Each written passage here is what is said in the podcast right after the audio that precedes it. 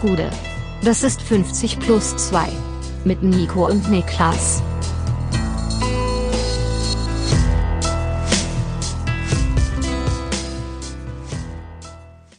»50 plus 2, DFB-Pokal-Spezial. Mein Name ist Nico Heimer und bei mir sitzt der Mann, der gestern vor Wut gebrüllt hat, Niklas Levinson. Ah! ah, ist der wütend. Ist der wütend. Freunde, der DFB-Pokal oder besser gesagt die zweite Runde des DFB-Pokal ist geschafft. Und das war eine zweite Runde für die Ewigkeit, würde ich mal sagen. Ähm, Geschichten über Geschichten. Wir wissen gar nicht, wo wir heute ansetzen wollen. Es gibt zu viel. Es gibt wirklich es zu viel. gibt und gäbe zu viel, über das man reden könnte, Ja. weil Dinge, die hier keinen Platz finden werden, also bar einer kurzen Erwähnung, ist die wunderbare Tatsache, dass ähm, unser aller, ja, der Lieblingsverein unseres Lieblingsvereins, der VfL Wolfsburg, Ja. äh, den äh, zweifachen Titelträger Rasenballsport Leipzig rausgeworfen hat. Ja. Und damit dafür gesorgt hat, dass man sich auch guten Gewissens darüber freuen konnte, dass der FC Bayern ausgeschieden ist. Ja. Denn äh, die Chance auf einen Drittel, dritten RB-Titel in Folge, die ist dahin. Und das ist sehr, sehr gut. Trotzdem muss es Wolfsburg in der nächsten Runde erwischen, aber du hast vollkommen recht. RB ist raus, der Titel wird endlich wieder vergeben nach zwei Jahren Pause. Und ich glaube, mit Wolfsburg verhält sich dann irgendwann in der Retrospektive wie mit äh, hier David Hasselhoff und der Mauer. Weißt du? Die denken, sie haben quasi die Mauer niedergesungen, aber äh, sie haben ihren Beitrag geleistet. Ja gut, also Ja, man kann haben- ihnen nicht wegnehmen, dass sie ein Fußballspiel 1 zugeben. zu 0 gewonnen haben und deswegen Leipzig raus ist. Das ist schon ein sehr, sehr Ja. greif- greifbarer Beitrag, den dieser ja, es ist ein bisschen mehr, als ich ihm geben Also, will, vielleicht. Ähm, Ähm, das haben wir. Wir haben also Freiburg, die zu Hause gegen Paderborn rausgeflogen Richtig. sind. Viel zu viel, wie gesagt. Wir werden. Ähm, Wir reden auch über Homburg wahrscheinlich gar nicht, sondern sei an dieser Stelle einmal erwähnt. Gratulation, Alter, in die dritte Runde des DFB-Pokals. aber man kann nur über einen saarländischen Verein pro Folge reden. Ähm, So ist es, Aus, sonst- ausgiebig zumindest. Das wird auf jeden Fall zu viel. So will es das Gesetz. Ähm, vieles passiert. Also die Summe aller Teile ist, dass der, und das ist ja eine, ein Statement, das du schon seit langem vertrittst, Yes. der DFB-Pokal der einfach beste Wettbewerb ist. Es gibt ist so. keinen besseren. Es ist absolut traumhaft. Wir stehen jetzt hier, es ist äh, der 2. November 2023 und wir haben noch sechs Bundesliga-Vereine im DFB-Pokal. Wie absolut traumhaft kann, irgendein, äh, kann irgendwas sein? Leipzig ist raus, die Bayern sind raus. Äh, es ist alles angerichtet für wirklich eine unglaubliche DFB-Pokalsaison weiterhin. Und es macht so viel Spaß. Und ein Grund dafür, warum dieser Spieltag so gut war, ist ja auch, dass es keinen Videobeweis gab, ne?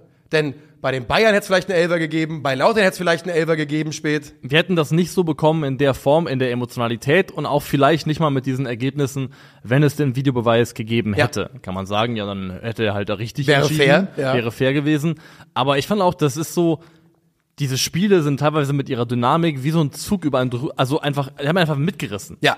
Die haben einfach mitgerissen und äh, man konnte sich ihm gar nicht erwehren, weil es einfach nicht diese verschleppende Momente gab, wo man sitzt und wartet und dann wird ein Bild eingeblendet, dann wird fünf oder sechs Mal zurückgespult.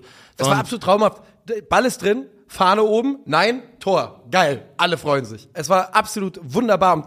Dass die Schiedsrichter Fehler machen, das ist natürlich, ne, liegt in der Natur der Sache. Es waren in meinen Augen ein bisschen zu viele an diesem Spieltag, aber ich rege mich lieber so darüber auf, als eben mit Videobeweis. Und, Und ähm, man muss dazu sagen, also bei Frankfurt Victoria war es jetzt nicht so relevant. Ich kann das auch leicht sagen als jemand, der in, als FCK-Fan an diesem Spieltag, an Pokalspieltag am ja, am besseren Ende der Entscheidungen stand, so kann man das schon formulieren. Aber du hast es ja auch schon gesagt, ich, also ich rege mich lieber einfach wieder auf und habe diese Momente, in denen ich mich aufrege über etwas, was in dem Augenblick falsch wo, entschieden du, wurde. wo du wirklich emotional reagieren kannst, es kocht hoch. Ja. Und nicht diese Geschichte mit, oh, wir warten mal sechs Minuten, ah, okay, doch nicht. Genau. Und ich finde auch dieser Cocktail aus keinem Videobeweis und der Art und Weise, wie diese Spiele gelaufen sind, hat für zwei der unterhaltsamsten Fußballtage gesorgt, die ich seit langem erlebt habe. Unglaublich. Jede einzelne Anschlusszeit. Dienstag die beiden Anschlusszeiten, Mittwoch die beiden Anschlusszeiten. Es waren überall absolute Kracher drin. Ein Satz zu den Anschlusszeiten. Mach das früher, Alter. 18 Uhr, 20 Uhr oder wie auch immer. Aber das ist ein Spiel wie HSV Elfmeterschießen und da gab es natürlich einen Notfall, aber der hat vielleicht 10, gute Besserung, der hat vielleicht 10 Minuten gedauert, dass dieses Spiel um 23.45 Uhr endet. Das geht natürlich nicht. Da muss ich ins, muss ich ins Bett. Ich muss Ja. ja, auch schlafen irgendwann. Ey, der DFB-Pokal war für mich als Kind, weil natürlich auch mehr im Free-TV übertragen wurde, eines der absoluten Highlights immer. Und wie soll ein Kind bis um 23.45 Uhr HSV gucken? Also, Da musst du mit deinen, also erstens musst du wach bleiben und wenn du wach bleiben darfst formell, ja. ähm, Das ist ja schon eine große Frage. ja, Das ist gar nicht so einfach. Nee, was ich sagen wollte, ist erstmal musst du ähm, von deinen Eltern die Erlaubnis kriegen, formell wach bleiben zu dürfen. Das sind harte Verhandlungen. Ja. Und dann eben auch so lange aushalten, weil irgendwann schläft, ja, schläft man ja auch ein. Ja, so ist Selbst ich, als wenn ich zu Hause gewesen wäre, wäre ich vielleicht auch eingeschlafen. Also ich wär hätte auf gewesen. jeden Fall das Elfmeterschießen, glaube ich, dann irgendwann nur noch auf dem Handy verfolgt und wäre dabei vielleicht irgendwie äh, weggenickt. Das kann alles sein, ja. Lirum Larum, Fahrplan für jetzt. Yes. Wir äh, kümmern uns um die äh, Aktion Sorgenkinder. Das sind drei Stück an der Zahl. Der äh, erste FC Köln, Guter Episodentitel, auch Aktion Sorgenkind eigentlich. Ja. Muss man- können, wir, können wir drüber nachdenken, ja. der erste FC Köln, Union Berlin und der FSV Mainz 05. Drei krisende Bundesligisten, die alle einen Pokalsieg gut hätten gebrauchen können, um wieder ein bisschen für Auftrieb zu sorgen. Alle drei sind ausgeschieden und das wollen wir besprechen, bei wem es vielleicht am schwersten wiegt, was wo passiert ist und was es für diese Trainer bedeuten könnte. Danach reden wir noch über die zwei Big Guns, einmal über den BVB, vielleicht auch nur kurz, gegen Hoffenheim und dann über natürlich das oder die Meldung, die diesen Pokalspieltag mit absoluter Dominanz überstrahlt, nämlich der Sieg des ersten FC Saarbrücken 2 zu 1 Es ist- gegen den FC Bayern München. Das ist so unglaublich. Also, das ist jetzt, keine Ahnung, 14 Stunden her der Abpfiff. Und wenn du das so sagst, finde ich, ist es jetzt so richtig Ich reite geil. immer noch die Welle davon. Ja, ich, ich, immer freue mich so, ich freue mich so richtig, das zu hören. An dieser Stelle, liebe Bayern-Fans, seid uns nicht böse, aber ihr wisst ja, ganz Deutschland freut sich eben, wenn der FC Bayern aus so einem, äh, aus so einem entscheidenden Wettbewerb früh raus ist. Steigen wir mit dem frühen Slot am Dienstag ein und da wäre das Sorgenkind Union gegen Stuttgart oder willst du woanders anfangen? Können wir gerne machen. Dann tun wir das und fangen an bei Stuttgart gegen Union Berlin, wo der VfB sich mit 1 zu 0 gegen die Köpenicker durchsetzt und die, ich glaube, inzwischen zwölfte Niederlage in Serie Ja. für die Eisernen äh, bedeutet. Und man muss wieder sagen, diese Niederlage geht auch hier in Ordnung. Total in Ordnung. Also das sind ähm, Statistiken, an deren Ende am letzten oder in der letzten Saison vielleicht gestanden hätte 1 zu 0 Union Berlin, aber so ist es jetzt eben nicht mehr. Aber hier gehört auch zur Wahrheit dazu, dass Union nach vorne hin fast nichts zustande bringt. Da ganz symptomatisch für ist diese eine Szene, wo Kevin Behrens eigentlich sehr aussichtsreich an den Ball kommt, aber einen Erstkontakt hat, der, Ja. um mal einen Twitter-User zu zitieren, in einem anderen Bereich in 49 von wie viele 51 US-Staaten illegal wäre.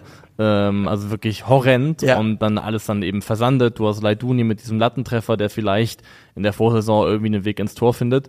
Und deswegen geht die Tür für Union halt auch hier wieder nicht auf. Aber wenn man sich die Spielanteile anschaut, wenn man sich das Chancen Plus anschaut, ähm, die Menge der Abschlüsse ist ganz, ganz klar, dass der VfB hier als verdienter Sieger vom Platz geht. Ich muss jetzt gerade mal nachdenken. Ich glaube, es sind 50 Staaten immer noch, oder? Sind es 51? Ich weiß es nicht. Ja, ich glaube, es sind 50, aber ist auch tatsächlich vollkommen egal. Äh, du sagst es, Union hat schon, es gibt natürlich Situationen, wo man so ein Spiel in, eine, in einen anderen Verlauf kippen kann und das schaffen sie in diesem Spiel nicht. Es gibt auch äh, bei, bei Mainz nachher gibt es ja auch diese Situation, ne? Die können auch in Führung gehen, auch wenn sie nur eine einzige Chance ungefähr haben und schaffen das auch nicht. Und bei Union merkst du halt inzwischen, dass da wirklich das Selbstvertrauen auch ein Riesenthema ist. Da, Da ist glaubt nix mehr da? da glaubt niemand daran, dass sie dieses Spiel gewinnen können. Das war zumindest mein Eindruck. Und äh, wenn dieser Glauben wirklich aus der Mannschaft weg ist, dann wird's auch einfach sehr, sehr schwer, den wieder zu gewinnen, ohne eine grundlegende Veränderung.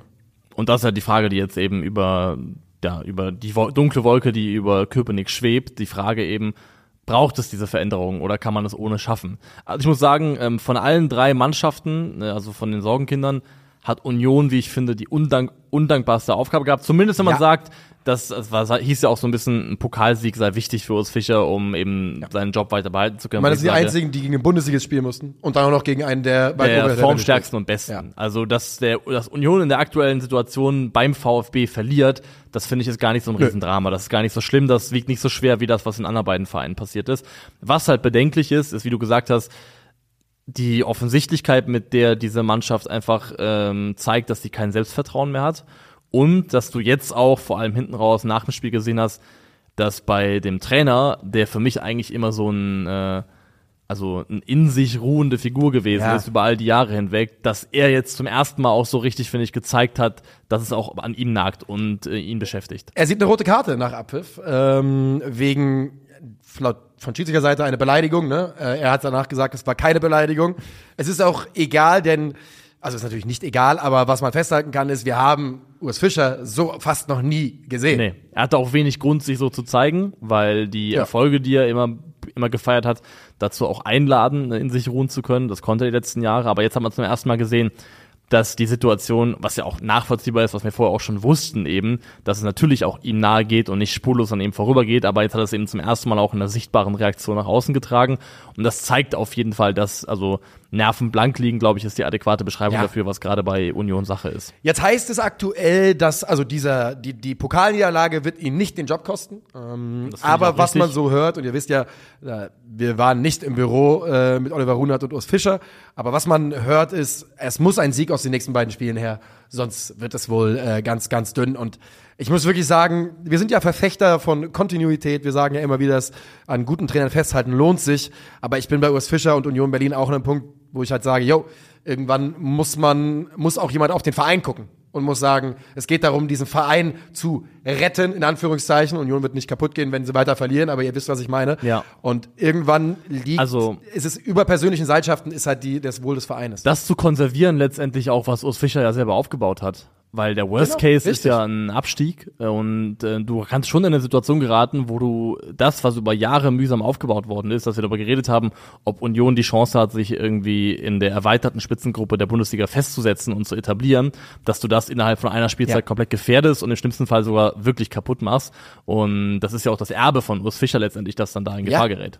Da, das ist absolut. Das, er, hat, er hat dieses Union in der Bundesliga, das hat Urs Fischer gebaut und äh, gerade baut er es leider wieder ein bisschen ab. Einmal für, fürs Protokoll, Dennis Undorf macht das Tor, äh, Renault mit einem, lässt den Ball prallen, eigentlich eine gute Reaktion, aber landet eben bei Undorf und äh, das ist das einzige Tor des Abends. Ich glaube, ähm, Leveling hat noch die größte Chance für den VfB, das 2 zu 0 zu machen in der Ja. zweiten Halbzeit. Aber so richtig viel passiert dann nichts mehr. Von Union kommt nicht das große Aufbäumen, das man sich erhoffen, erhofft hat, erhoffen kann. Und ja, jetzt steht man eben da, wo man steht und die Augen auf Urs Fischer sind, ja, sind sehr genau auf ihn gerichtet auf jeden Fall. Und das sind halt undankbare Aufgaben. Also wenn dir jemand sagt, du musst eins von den nächsten beiden Spielen gewinnen und dann Frankfurt. guckst du auf den Spielplan und spielst zu Hause gegen Frankfurt und danach in Leverkusen, dann würde ich fast sagen, du hast nur ein Spiel, um eins zu gewinnen. Und das ist jetzt am Wochenende nichts gegen die SGE. Aber da ist es noch ein bisschen wahrscheinlicher, Ja. was mitzuholen, als eben in Leverkusen. Also das ist wirklich, ähm, ja, eine ganz, ganz schwierige Aufgabe, schwierige Situation. ja, Und ich bin dann auch, also es kann dann auch schnell so undankbar werden, ähm, auch was es vielleicht für die Trainerzukunft von Urs Fischer bedeutet, weil es gibt so, gab schon mal so, der Absturz ist nicht ganz so beispiellos jetzt in dem Fall, da könnten wir eher beim Bo Svensson drüber reden aktuell. Ähm, Peter Stöger, ich wusste, dass er kommt, ja. ja, Ja. aber wenn, wenn Peter Stöger beim FC aufhört, nachdem er sie nach Europa geführt hat, Ja. dann hat er also nicht nur vielleicht die Möglichkeit, Interimstrainer in Dortmund zu werden für ein halbes Jahr, sondern Ja. hat einfach legit einfach große Jobmöglichkeiten. Aber der hat sich halt innerhalb von einem halben Jahr so dermaßen selbst verbrannt, Ja. dass danach eigentlich äh, ganz viele Türen zugingen, die vielleicht sonst offen gewesen wären. So ist es, so ist es. Und ähm, bei Urs Fischer, ich glaube eben, ich, je mehr ich über die drei Trainer nachdenke, die gerade ähm, ganz akut gefährdet sind und über deren Vereine, desto mehr kann ich mir eine Rotation aber trotzdem vorstellen. Ne? Also auch mit Urs Fischer und auch mit Bo Svensson. Ich kann es mir wirklich vorstellen. So, soll ich hier meine Rotation? Ja? Ja, gib mal deine durch. Also ja. ganz klar, eine Sache ist ja klar. Baumgart, Union. Union. Urs Fischer und äh, Sprechen natürlich mittlerweile einige bei Union nicht mehr Deutsch, ne, die dazugekommen sind. das ist richtig, aber da muss Steffen Baumgart dann durch. Ja. Urs Fischer passt doch zu Mainz eigentlich. Dieses unaufgeregte, wie heißt der, wie heißt der, Martin der Sportdirektor? Schmidt, Martin Schmidt. Schweizer. Die beiden, die führen ein Gespräch, wo sechs Worte in einer Minute Das gewechselt sind quasi werden. deutsche Ends, Alter. Das Ja, das sind wirklich deutsche Ends. Guter Treffer. und äh, der also zu Mainz und dann dementsprechend äh, Bo Svensson zu Köln. Svensson zu Köln, Digga, die haben da ein paar Dänen in der Truppe, ein paar Skandinavier. Er, äh, weißt, weißt du, ich habe da gestern Abend, ich habe mir das auf jeden Fall schön geredet in meinem kleinen Hirn. Jetzt, wo du es sagst, ja, in deinem kleinen schwäbischen Hirn. Kleinen schwäbischen Kopf. Ja, äh, tatsächlich, jetzt wo du sagst, ich dachte erst so, ist Mainz nicht eine Nummer zu klein für das, was Urs Fischer eigentlich gemacht hat jetzt, aber es ist Eigentlich genau das. für ihn. Eigentlich ist es ein sehr gutes Umfeld, ja. Ey, wo du sagst, die Rotation ergibt komplett Die Sinn. würde funktionieren, oder? Und das Beste wäre, alle drei Vereine wollen weg von der Dreierkette, die Fans, und keiner wird's bekommen, wenn das passiert. Das wäre echt krass. Es, es hätte, glaube ich, so in der Form noch nie gegeben, oder? Nee. Wenn drei Vereine. Ich wüsste halt auch nicht, Wie also, cool die, die, wenn die die sich jetzt aufeinander würden. warten, dass einer feuert, muss jetzt quasi. wenn die das gemeinsam, also gemeinsam Ja. absprechen würden und dann gäbe es so eine, gäb's so eine Joint-Pressemitteilung von allen drei Vereinen, dass die Trainer einmal rotieren. Bei Instagram gibt's auch so seit, seit ein paar Jahren diese Funktion gemeinsam gepostet. Dann stehen so zwei Namen gepostet von Mainz, Köln und Union. Ja, ich, ich stelle mir das halt so vor, dass in Mainz quasi jetzt die Leute, irgendjemand sitzt, keine Ahnung, Schmidt oder äh, Heidel mit äh, Telefon mit der Nummer von Svensson offen, aber er wartet darauf, dass einer von den beiden anderen gefeuert wird, damit er, damit er weiß, jetzt geht's los, die Rotation Ja. beginnt. Boah, das wäre überragend. Das wäre tatsächlich, äh, wäre, also die Rotation ginge auf. Auf der anderen Seite glaube ich, ich weiß es natürlich nicht, aber alle drei sind ja, oder Svensson und Baumgart, sehr intensive Trainer. Ne, die mit richtig Feuer und, und Flamme dabei sind. Und ich glaube schon, ich kann mir schon vorstellen, dass sie, wenn, wenn sie jetzt einer von beiden gefeuert würde oder beide, dass man da, dass da jemand sagt, boah, ey, weißt, wisst ihr was? Ich glaube, ich brauche mal ein paar Monate. Bisschen, ja, das kann sein, dass die Trainer sagen, wir brauchen ein bisschen Ruhe für uns, das ist möglich, ja. Dachte jetzt vielleicht, dass die Vereine auch sagen, wir wollen vielleicht mal einen anderen Stil haben. Oft, das- ähm, das kann so auch ein sein. bisschen auch eine Abwechslung zu dem, was wir jetzt bisher hatten. Ich würde sagen, Intensitätstabelle, Baumgart, Svensson, Fischer. Ja. Ähm, am ehesten noch, äh, so von der Reihenfolge her. Aber ja, das, das halten wir die, die Augen offen für die Rotation und würde sagen, wir wandern weiter zu meinem persönlichen Highlight dieses Yes. äh, Pokalspieltags. Kaiserslautern gegen den ersten FC Köln, Endstand 3 zu 2. Yes. Ein Spiel, das wir ja auch im Stream begleitet haben in der Konferenz und ein Spiel, von das einen einfach mitgenommen hat. Das hat einen einfach gepackt, dieses Spiel, obwohl es zwischenzeitlich 3 zu 0 steht. Aber weil es eben wieder so spannend wird, Marlon Ritter natürlich der Held des Abends. Der beste Spieler von Lautern. Ja. Ganz klar. Also Und bester Spieler auf dem Feld. der beste Spieler auf dem Feld wahrscheinlich auch, ja, hast du vollkommen recht mit. Er macht zwei Vorlagen und einen Treffer selber und ist einfach omnipräsent in dieser Lauterer Mannschaft, ist absolut das Bindestück zwischen äh, Abwehr und Angriff. Über ihn läuft eigentlich alles in diesem Spiel. Und ich muss auch so ein bisschen Marlon Ritter äh, mehr Culpa sagen, weil es ist ja ganz klar, dass Marlon Ritter dort spielt auf Kosten von Philipp Clement, Ja. Der ähm, wo Du man bist eigentlich Team Clement lange gewesen, ne? Wie bitte? Team Clement bist du lange gewesen. Ich bin lange Team Clement gewesen, weil ich auch der Meinung war, dass er fußballerisch einfach ein Niveau mitbringt, das nicht so wahnsinnig viele andere Spieler in diesem Kader haben. Und habe mich so ein bisschen darüber geärgert lange, dass ich das Gefühl hatte, Dirk Schuster hat einfach keinen guten Draht zu Clement und es passt zwischen den beiden einfach nicht und dass es dann dementsprechend auf Kosten der, der sportlichen Aspekte ging. Aber muss sagen, in dieser Rolle hinter den Spitzen ähm, macht das Marlon Ritter, seitdem er das spielt, einfach überwiegend so stark, dass man das absolut vertreten kann und er krönt es eben jetzt hier mit dieser Leistung. Beim ersten Tor spielt er einen ähm, wunderbaren vertikalen Ball in die Spitze auf Tachi, dass dann der Ball abgefälscht wird. Entsprechend ist dann auch Glück, dass dadurch das 1 zu 0 fällt. Ähm, den zweiten Treffer, der entzieht sich mir gerade nochmal, wie der abgelaufen Das ist. war direkt nach der Halbzeit, äh, da gibt's den Seitenwechsel Stimmt, von, von Marlon Ritter auf äh, Kevin, Kenny Prinz Redondo, ne? Genau, Kenny Prinz Redondo, nicht Kevin Prinz, Kenny Ja. Prinz, der dann eben da aus der, von der ja, linken Strafraumkante, wie man es nennen möchte, dann ins lange Eck vollendet und dann eben zum Abschluss der direkte Freistoß, den er dann relativ frech von Marlon Ritter ins kurze Eck verwandelt wird. Und Sehr ähm, frech. sehr frech. Machst du nur, wenn du vorher schon, Ja. wenn du weißt, ich mache ein verdammt gutes Spiel. Aber das ist auch Marlon Ritter. Marlon Ritter ist auch ein frecher Spieler. Der Ja. ist auch jemand, der sich was traut, der, der auch so sich dann selber fühlt. Der, wenn er, wenn er sich selber fühlt auf dem Platz, dann macht er auch solche Dinge eben. Ja. Ähm, und dann hat zumindest der legendäre FC-Streamer deklariert, der erste FC Köln ist raus! Der, der Mann ist aber eine Legende. Das Wirklich. ist eine echte Legende. Der ist wirklich eine Legende. Er zieht auch einfach durch, Mann. Weißt du? Ja. Der kriegt viel Shit ab für das, was er macht und er zieht durch. Chapeau vor diesem Mann. Ich muss übrigens mal einen Satz sagen, weil ich gerade gesagt habe, und alle wollen weg von der Fünferkette. Ich weiß, dass Baumgart keine Fünferkette spielt, bevor Leute anfangen jetzt äh, Ja. zu schreiben. Es war mit Blick auf Mainz gemünzt, weil die Mainzer haben, glaube ich, die Schnauze am vollsten von, von der Fünferkette. Das kann ich mir Bo. gut vorstellen, ja. Ähm, ja, Aber Köln, Köln lebt. Köln lebt zu dem Zeitpunkt, ist noch nicht raus. Köln wechselt und wechselt sogar sehr, sehr gut ein. Nämlich beide Joker und oder zwei der Joker, die sie bringen, äh, Marc Uth und Jan Thielmann, bringen den FC zurück in dieses Spiel. Sie treffen einmal in der 71. in Person von Jan Thielmann und dann nochmal in der 81. in Person von Jan Uth. Äh, ach, Marc. Jan, Marc Ja. Uth. Und dann steht es 3 zu 2 und es wird nochmal richtig eng oder das Spiel wird noch mal, geht nochmal richtig auf. Was natürlich dann ein Nachteil für Köln ist, dass sie unmittelbar nach dem 3 zu 2 in Person von Florian Kainz eine rote Karte sehen, die eine von denen ist, die vielleicht nicht standgehalten hätte, wenn es eine Überprüfung seitens des Videobeweise gegeben hätte. da würde ich auch stark von Ja. ausgehen. Ich, also ich habe es mir jetzt nach dem Livestream nicht nochmal angeschaut. Ähm, aber mein Eindruck aus dem Livestream war, dass es keine rote Wir waren uns ja eigentlich einig, dass wir das Gefühl hatten, das ist eine bisschen überharte Entscheidung. Und die Kölner sind natürlich dann in den letzten Minuten, die werfen alles nach vorne. Übrigens, sowohl Thiemann als auch ja auch lange verletzt gewesen, kommen jetzt langsam wieder zurück. Wichtige Ja. Spieler, könnten wichtige Spieler sein, sieht man.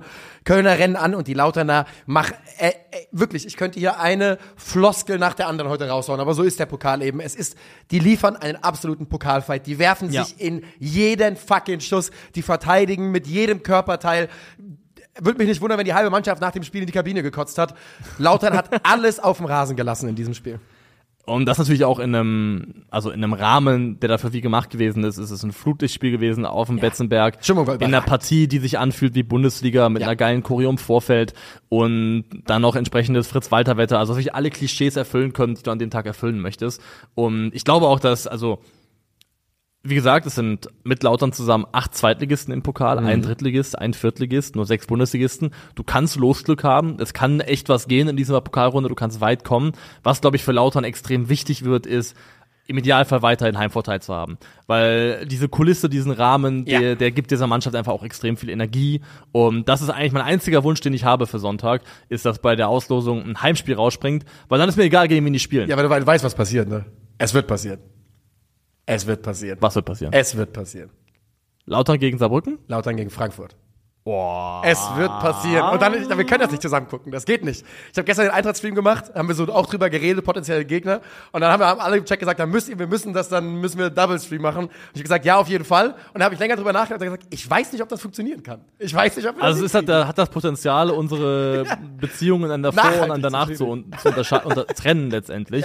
Weil ich glaube, jetzt wo ich drüber nachdenke, es ist, seitdem wir uns kennen, noch nie passiert. Nein. Die haben nicht gegeneinander Nein, gespielt, seitdem wir wir uns nicht. kennen. Also Besser das ist, äh, ja, vielleicht müssen wir uns auch, darauf vorbereiten, dass es ab nächstem Jahr dann wieder regulär passiert. Da, das ist okay. ne? Dann, wenn es ja. in der Bund, das wäre, das passiert, das, das, das ist super. Das darf dann auch gerne passieren. Wenn wir eine Regelmäßigkeit drin haben, dann nimmt das ja auch die Schärfe irgendwann so wieder ein bisschen raus. Bisschen, ja. Aber wenn wir jetzt hier seit fünf Jahren zusammen Content machen und unsere Vereine das erste Mal aufeinandertreffen in der K.O.-Phase von einem Pokalwettbewerb, wo wir beide natürlich, so wie jeder einzelne Verein, der noch drin ist, große, große Träume gerade haben, Ja. das ist, äh, ich sag mal, emotional aufgeladen dann.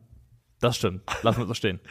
Ähm, die Kölner also raus. Man muss ganz klar sagen, dass in, was die angeboten haben, bis zu diesem, bis zu diesem Wechsel da in den späten 70ern, war viel zu wenig. Viel, viel, viel zu wenig. Es war ein Auftritt, der mich an das Spiel gegen Leipzig erinnert hat. Und das war ein Auftritt, nachdem wir kollektiv gesagt haben, jo, sowas kann sich Baumgart nicht mehr häufig leisten. Ja, und vor allem muss man ja auch sagen, Baumgart hat ja selber schon so fast die letzte Patrone gezogen nach dem Leipzig-Spiel, weil er ja wirklich Ansagen gemacht Ja. hat, die Mannschaft auch so ein bisschen, also nach dem Motto, hat er gesagt, dann werde ich irgendwann wirklich angepisst und hat da im Prinzip auch dementsprechend Druck auf die Mannschaft gemacht in meinen Augen. Und wenn du dann eben nach so einer Pressekonferenz, wo du wirklich auch emotional als Trainer bist und dementsprechend auch mal in die Offensive gehst, dein Team bei einem Zweitligisten plötzlich 3-0 hinten liegt, dann kann man daraus recht schnell spinnen, dass es ein Trainer, der die Mannschaft vielleicht einfach gar nicht mehr erreicht, ähm, weil das halt ein klarer Kontrast ist zwischen der Forderung des Trainers und was dann am Ende bei rumkommt. Dass sie hinten raus auf 3-2 verkürzen, dass sie ein bisschen Pech haben sogar in der Art und Weise, wie es noch hinten raus abläuft und das Spiel nochmal eng gemacht haben. Das, glaube ich, hilft Baumgart sehr. Das gibt so ein bisschen das Gefühl von, okay, da ist noch, da sind noch Lebensgeister in diesem Team drin. Ah, Ja, ja, also verstehe den Punkt natürlich. Aber mir wird's auf gar keinen Fall reichen als, also ich sage nicht, dass ich jetzt Baumgart rauswerfen, jetzt schon rauswerfen würde, das sage ich gar nicht. Aber ich finde, wenn du dieses Spiel anschaust und es sieht, lange Zeit würdest du da nicht wissen, wer der Erstligist ist in diesem Spiel. Ganz Nee. im Gegenteil, du hättest ein starkes Gefühl, dass der FCK da, äh, da in, der, in der Bundesliga spielt. Und für mich ist das Endergebnis von dieses 2-3 mit der Phase hinten raus ist halt, ja, der FC hat halt dann mit Sp- Spieler eingewechselt, die eine Qualität haben, die Lautern einfach nicht hat. Die hatte der FC jetzt auch länger nicht, da konnten sie nichts für, aber sie haben eben eine Kaderqualität und mit Sicherheit einfach auch dann das ist halt ein Bundesliga-Verein, die gehen dieses, dieses gewöhnten hohes Tempo lang zu gehen. Lautern wurde ein bisschen müde. Ich, es wäre mir nicht genug. Es wäre mir nicht genug, als zu sagen, naja, war ja eigentlich in Also Ordnung. mir wäre es als Fan auf keinen Fall genug, Ja. weil du bist de facto rausgeflogen beim Zweitligisten Ja. mit einem zeitweise desolaten Auftritt. Das wäre mir wäre mir auf gar keinen Fall genug. Ich glaube nur, dass das Spiel von der Kurve, die es hinten rausgenommen hat, genug gegeben hat, um Steffen Baumgart nochmal Spiel, nächstes Ja. Spiel und vielleicht zwei Spiele zu geben. Was auch Sinn macht, weil im Gegensatz zur Union hat Köln ein Programm, wo ich mir was vorstellen kann. Die spielen jetzt zu Hause gegen Augsburg, klar, die haben zwei Siege gefeiert unter Tore, aber ne? trotzdem. Ähm, und dann in Bochum. Ja. Das sind, also für den FC eigentlich, wo ich sagen würde, das sind Spiele, wo man fast sechs Punkte verlangen muss. Ja, also ich meine, wenn du, wenn du da jetzt nichts holst, dann steckst du eh so tief äh, im Abstiegskampf. Ja. Ich meine, tust du so oder so, ne? Aber dann bist du so dermaßen in der Scheiße, dass äh, ein Trainerwechsel die einzige Alternative ist. Genau. At that point. Also, ich glaube auch, wenn du, wenn du aus den beiden Spielen gegen Augsburg und Bochum keinen Sieg holst, dann ist ein Trainerwechsel alternativlos. Ja. Und es ist auch, es, es gilt ja dasselbe wie bei Urs Fischer. Wir alle wollen ja eigentlich, dass das funktioniert. Zumindest auf, einem auf einem Level, Ja. ähm, dass die Zusammenarbeit weitergeht. Aber ja, äh, es, es, äh, es fühlt sich wirklich nicht so an. Und ich, das ist ja meine These, für die ich sehr, sehr viel Ärger bekomme. Jetzt fällt's mir gerade wieder ein, Alter. Erinnerst du dich, dass wir vor einem Jahr im alten Studio gesessen haben und ich gesagt habe, dass ich glaube, Steffen Baumgart ist ein Trainer, der sehr heiß brennt und wenn er abstürzt, dann richtig steil. Und da habe ich sehr viel Ärger von Kölnern für bekommen, weil, weil, und von dir übrigens auch. Von mir? Weil du gesagt hast, du glaubst das nicht. Du glaubst, dass Baumgart jemand ist, der auch, ich sag mal, Mangel verwalten kann. Und ich sehe aber gerade genau das. Ich sehe einen Absturz, der von Spiel zu Spiel irgendwie schneller wird gefühlt und dramatischer wird. Ich habe keine, keinerlei Erinnerung mehr an Es diese Unterhaltung. Ich bin mir relativ sicher, dass es ein Stream-Highlight ist. Deswegen, ich kann Das das war aber auch zu der Zeit, als ich alle Trainerköpfe rollen se sehen wollte. Und ich habe Flick angezählt, Klopp angezählt und Baumgart. Das waren die großen drei, die ich killen wollte. einfach alle anzählen und irgendwann wird schon irgendjemand fallen. Immer recht, hat immer recht. Irgendwann sind die nicht mehr im Job und wenn es ein Jahr später ist, ich komme vorbei und sag, habe ich doch gesagt, Alter. Das mag sein, das mag sein. ähm, wenn das so war, dann tröstet mich der Sieg des ersten FCK darüber hinweg. Ich muss auch sagen, ich, Es ist auch verjährt ich einfach. liebe Dirk Schuster. Ich finde einfach den, also ich finde einfach den Vibe von diesem diesem Dude einfach gut. Ich mag das einfach. Der hat eine für sein Alter impeccable Hairline. Ähm, da habe ich, einfach, hat er hab ich einfach schon mal großen Respekt vor. Der hat da seine kleine Goldkette immer unter dem Poloshirt hängen. Ähm, die ganze Aura von Dirk Schuster hob ich einfach komplett ab. Und das ist ja auch eine, eine Traineraktie, die zeitweise wirklich auf Null gefallen ist. Das war ja quasi GameStop. Ähm, wobei, ist GameStop gestiegen damals oder gefallen? Nee, GameStop ist, ist gestiegen dann. Also die waren sehr Ja. weit unten und dann äh, wollte ja irgendein Hedgefonds sie shorten und dann haben die Monkeys von Wall Street Bets gesagt, äh, nee, wir halten, wir kaufen und halten. Wir kaufen und halten, so Ja. war das, okay. Aber Dirk Schuster ist auf jeden Fall auch eine Aktie gewesen, die zeitweise auf Null war, die wirklich ganz, ganz tief gefallen ist. Ja. Und ähm, ich freue mich da richtig, also auch für ihn mit, dass er jetzt bei einem Verein gelandet ist, wo es gerade so gut läuft und wo ich finde, auch Verein und Trainer passen vom ganzen Vibe her auch gut zusammen. Ja, doch, finde ich auch. Ich habe gerade, ich versuche dieses Video zu finden, aber ich weiß nicht mehr ansatzweise, was ich da suchen soll. Ich weiß nicht mal ansatzweise, was da die Schlagwörter waren. Ich weiß nur, dass es im alten Studio war. Ähm, okay, gehen wir weiter zum letzten Sorgenkind, oder? Zum letzten und größten Sorgenkind, Ja. äh, der erste FSV Mainz 05, der bei der Hertha zu Gast gewesen ist und dort, das kann man dann auch am Ende in der Formulierung so stehen lassen, mit 3 zu 0 unter die Räder kommt. Ja, und das ist auch in Ordnung. Das ist für mich auch in Ordnung. Die Mainzer haben mit Barrero früh eine Chance, ähm, die Führung zu machen. Und danach kommt offensiv von Mainz doch wirklich eigentlich nichts mehr, oder? Nee, tut's auch nicht und ist dann auch bezeichnend, dass die beste Chance, die Mainz in diesem Spiel hat, als Produkt eines langen Einwurfes von Brian Gruder ist. Also Stimmt, ja. ähm, mit rausgespielt hatte das in dem Fall nichts zu tun und das ist auch das, woran Mainz auch in diesem Spiel ähm, weiterhin krankt. Also sie geben neun Schüsse insgesamt ab, einer davon geht aufs Tor. Ähm, sie haben einen XG-Wert von 0,5 in diesem Spiel. Klar, sie haben mehr vom Ball in dem Fall, aber machen daraus eben herzlich wenig. Ähm, Herthas XG beläuft sich am Ende auf 2,44, muss man aber auch dazu sagen, speist sich vor allem aus zwei Elfmetern. Ist jetzt auch nicht so, als hätte die Hertha chancentechnisch aus den Spieler raus die Sterne vom Himmel gespielt. Ähm, Aber sie hatten mehr, ne? Sie hatten die Tabakovic-Nummer früh, wo er nicht querlegt. Und Ja. äh, das ist ja, es ist ja dann schon mehr als Mainz. es ist dann schon mehr als Mainz und hinten raus macht Tabakovic eben auch aus dem Spiel heraus das dritte Tor. Ähm, ich finde persönlich, wie hast du es gesehen, äh, den ersten Elfmeter fand ich soft. Ja, ist Ich, auch. Die, ver die verwickeln sich einfach, finde ich, in, ineinander, die beiden Spieler. Ja. Und ich sehe gar nicht, dass da irgendwie irgendeiner Ich- der Faulende sein soll. Ich war auch denen. sehr überrascht darüber. Ich habe heute Morgen nochmal Highlights geschaut und da war das so, wurde so dargestellt, ja, und jetzt in der zweiten Wiederholung sieht man es ganz deutlich. Und dann habe ich geguckt und habe gesagt, wow, ich sehe da gar nicht so deutlich irgendwas. Also würde mich da anschließen, der war relativ soft und ist natürlich dann auch ein, ja, dann waren die Gleise schon gestellt, die Weichen. Die war schon mal gestellt und der zweite Elfmeter ist dann ein Handelfmeter. Den gibt es, weil Brian Gruder den Arm ausfährt und den Ball mit dem Oberarm Er kontrolliert. fährt den Arm auf jeden Fall aus und Ja. den muss man dann wahrscheinlich geben, auch wenn, auch da finde ich schwierig zu sehen, wo der Kontakt am Arm überhaupt ist, aber wird schon Das da ist natürlich bitter. sein. Das ist natürlich aus Mainzer Perspektive auch saubitter, dass du in so einem Spiel, wo, also, wo du eh eigentlich alles brauchst, jeden Brotkrumen Ja. brauchst, um irgendwie am Leben zu bleiben, dann mit zwei Elfmetern eigentlich aus dem Spiel genommen wirst. Aber die Wahrheit bleibt eben auch, dass selbst losgelöst von diesen beiden Strafstößen hat Mainz halt einfach wenig bis nichts angeboten, dass wir sitzen könnten und sagen könnten, sie hätten in irgendeiner Form ein anderes Ergebnis verdient. Und es ist ja auch super bitter gelaufen. Ne? Die kriegen in der 45. plus 3 das 1-0 von Fabian Rehse, der mit seinem schwachen Fuß geschossen hat. Ja? Ja, habe ich, hab ich glaube ich, heute in der Wiederholung auch gesehen. Okay.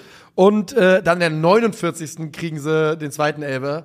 Also die, die, die kommen die Halbzeit, haben gerade eins gefressen. Der Trainer versucht alles hier irgendwie aufzubauen, ist ja eh schon angezählt und dann fressen sie es in der, neun- in der- in der 49. das nächste. Es ist bitter und es ist halt, und das ist das, das ist das große Ding, warum man sich, glaube ich, bei Mainz große Sorgen machen kann, ist, es ist halt wirklich sang- und klanglos gehen die unter. Da bäumt sich nichts und niemand auf äh, gegen diese Niederlage. Nee, und die haben einfach auch, also Robin Zentner. Robin Zentner Robin ausgenommen. Zentner, ja. Sie bringen aber auch keinerlei Qualität mit Ball auf den Platz, die naheliegen würde, dass da ein Bundesligist spielt. Also die wirken so, also vor allem in der Chancenkreierung absolut mittel- und hilflos gegen eine rein tabellarisch betrachtet aktuell mittelmäßige Zweitligamannschaft. Klar, die Hertha ist auf dem aufsteigenden Ast unter Paldada in den letzten Wochen gewesen, nach dem schlechten Start, aber immer noch, das ist keine Mannschaft, die aktuell Teil der Spitzengruppe der zweiten Liga ist. Und da fällt es der in Mainz dann quasi so schwer, dass es fast keine Unmöglich sieht's aus. Unmöglich sieht's aus. Ja. Ähm, dann gehst du die Mannschaft durch, es ist dann einfach auch personell teilweise echt dünn. Also dann ähm, hast du einen Gilavogi, der dann in der Innenverteidigung spielen muss, den du ja auch quasi aus der Not heraus überhaupt erstmal geholt hast, Ja. rausgeholt hast aus der Vereinslosigkeit, der auch dann nicht gut aussieht beim dritten Gegentor, der Tabakovic da im Rücken verliert und gar nicht so richtig nah genug ran an den Mann kommt. Also es ist so eine Mischung aus Personalmangel, fehlender Qualität, aber auch irgendwie Unvermögen in der eigenen Spielanlage. Also eine ganz, ganz toxischer Cocktail, der da angemischt wird. Ja, und wir haben das ja jetzt auch schon zu Genüge Mainz thematisiert, in diesem, in diesem Format und in anderen in den letzten Wochen. Wir haben darüber gesprochen, dass sie natürlich unglaubliches Verletzungspech haben. Wir haben darüber gesprochen, dass die spielerische Weiterentwicklung ausgeblieben ist. Und jetzt müssen wir darüber reden, dass ganz im Ernst Mainz 05 von den Mannschaften, über die wir jetzt hier die letzten drei, die Sorgenkinder, Mainz hat, was, einen Punkt in der Liga, das Unentschieden gegen die Eintracht immer noch, ne? Ist nichts nachgekommen seitdem. Ne, drei Punkte. Drei Punkte, okay. Drei Unentschieden haben sie Drei gespielt. Unentschieden, ja. Stark, Glückwunsch. Und ähm, Das, also gegen Bochum war ja auch ermogelt, das Unentschieden. Stimmt, genau, das war ja gerade erst äh, in der letzten Minute und äh, mit Tom Kraus. Und wir sind da einfach an einem Punkt, wo ich ganz ehrlich sage, da muss es passieren. Das ist derjenige, und da muss es passieren. Ich habe mit meinem Mainz-Kumpel natürlich gestern Abend geschrieben und dessen Aussage war auch, es geht nicht mehr. Es geht einfach nicht mehr. Und die Mainzer lieben Bo Svensson, die wollen Bo Svensson nicht, äh, nicht feuern. Das versteht man ja auch. Das ist einer von, von ihren Jungs, von ihren, von ihren Das Männern, ist der eine emotionale Verbandelung, die ja weit über seine Traineramtszeit Genau. hinausgeht. Also Aber ich glaube, zum Wohle des Vereins, bei Mainz 05, es ist Zeit. Und ich glaube wirklich, wenn ihr das hier hört, könnte es schon passiert sein. Es würde mich nicht überraschen, wenn es heute oder morgen noch vor der Nee, mich auch Bundesliga nicht. Also Martin. Schmidt hat ja gesagt, ähm, der würde um Verständnis bitten, dass er da nach dem Spiel keine Stellung zu beziehen kann. Also das ist dann das, was man klassisch unter Bekenntnis vermeiden verbuchen würde. Ja. Und hat gesagt, wenn die Analyse richt in die richtige Richtung läuft, dann sitzt Bo Svensson auch am Leipzig oder gegen Leipzig am Wochenende auf der Bank. Ähm, die Frage ist, was das bedeutet. Analyse Ich auch, läuft in die richtige Richtung. Also das Ja. heißt ja im Prinzip, Bo Svensson ist jetzt in der Bringschuld irgendwie erklären zu müssen, was ja auch normal ist, warum er immer noch in der Lage sein könnte, diese Mannschaft wieder in die richtige Richtung zu kriegen. Tendenz von mir wäre aber Leipzig geben, weil gegen Leipzig Stimmt. verlieren sie So wahrscheinlich auch mit einem anderen Trainer. Das ist ein undankbarer Start. Äh, für wen auch immer, wenn stimmt, du überhaupt jemanden am natürlich. Start hast. Weil danach hast du Darmstadt. Und das ist natürlich ein, ähm, ein über, also überlebenswichtiges Spiel Ja. fast schon. Ja. Und nach Leipzig kannst du sagen, okay, dann ziehen wir einen Stecker, wenn das nicht geklappt hat und äh, geben einem neuen Trainer vielleicht eine Woche Zeit, äh, sich auf Darmstadt vorzubereiten. Jetzt vor Leipzig zu wechseln, zwei Tage davor, finde ich extrem undankbar. Wobei ich auch, also da hast du auch vollkommen recht mit. Ich wäre dann aber trotzdem eher der Freund von äh, Feuern Interim Neuer. Würde auch gehen. Ja. Weil wenn, wenn das, das, keine Ahnung, ich weiß jetzt nicht, wie die Stimmung in der Mannschaft ist in Mainz, ne? ich habe keine Ahnung. Aber man kommt, glaube ich, dann irgendwann auch an den Punkt, wo man ganz genau weiß, das ist Dead Man Walking, Lame Duck. Nicht, dass man gegen Leipzig sich irgendwas erhoffen könnte, aber das wäre irgendwie unwürdig, wenn Bo Svensson quasi noch, wenn er schon auf der Planke steht und man sagt, komm, wir fahren noch über das, über das äh, Cliff, über was auch immer. Ich weiß nicht, wo ich damit hin wollte, aber ich glaube, ihr wisst, was ich sagen will. Ähm, ich wäre dann, glaube ich, eher an dem Punkt, dass man sagt, es reicht, kurz und schmerzlos, Pflaster ab und Svensson raus. Und es wird passieren, diese drei Trainerentlassungen, zwei Trainerentlassungen, zwei von drei werden wir in den nächsten Wochen erleben. Davon bin ich 100% überzeugt. ja, ich glaube auch. Also allerhöchstens überlebt es, also im sportlichen Sinne einer von denen. Ja, das wäre schon, denn, die haben halt einfach, ne, du sagst schon, die haben alle auch keine leichten Lose jetzt. Wir haben Mainz gerade angesprochen, wir haben gerade ähm, über Union, die gegen die Eintracht ran müssen, gesprochen. Und es ist krass, denn es sind ja auch schon irgendwie drei Trainer, bei denen man vor der Saison gesagt hätte, die sind wahrscheinlich alle in der Top 5 bis 8, was im Sattelsitzen betrifft. Ja, und das sind alles Trainer, wo man also bei allen irgendwie auch eine Fantasie hatte, dass die nach ihren Leistungen sich vielleicht irgendwann Ja. empfehlen können für eine höhere Aufgabe. Wir haben es bei allen schon gemacht. ja. Ich habe Steffen Baumgart zum Nationaltrainer geredet. Wir haben über Bo Svensson haben wir schon früh gesagt, oh, wenn das so weitergeht, ist das ein Mann für. Wir haben den irgendwann mal über Dortmund geredet Ja. und Bo Svensson. Und bei Urs Fischer hat man, konnte man sich auch alles vorstellen. Warum auch nicht? Wenn man so einen pragmatischen Stil spielt und so erfolgreich, dann wird man in Italien Meister.